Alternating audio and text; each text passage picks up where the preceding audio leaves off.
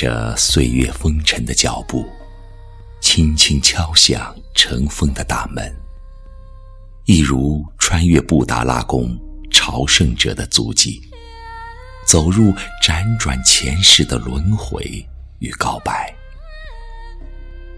我一路追寻着仓央嘉措的踪迹，徘徊于金殿香雾中，用心去聆听。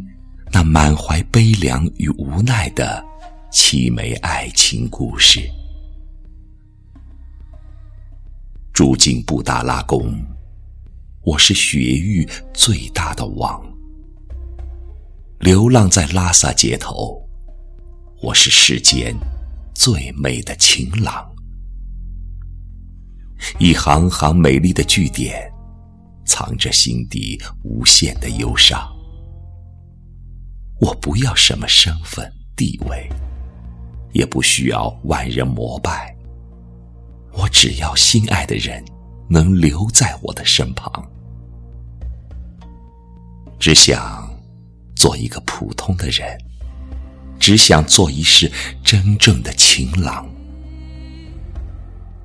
青海湖啊，你带走了我的眼泪，也带走了我的心伤。又让这凛冽的寒风，吹着我的躯壳，在无人的山谷里游荡。四面的马蹄声，有掩不住的疯狂，而我的仁增望母，又被带去了什么地方？我的心痛向谁诉说？我的灵魂无处安放。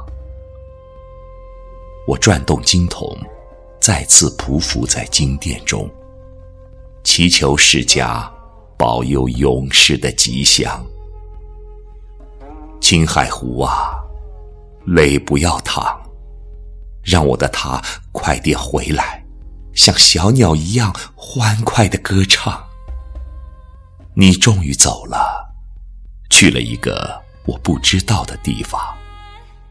我一次次的。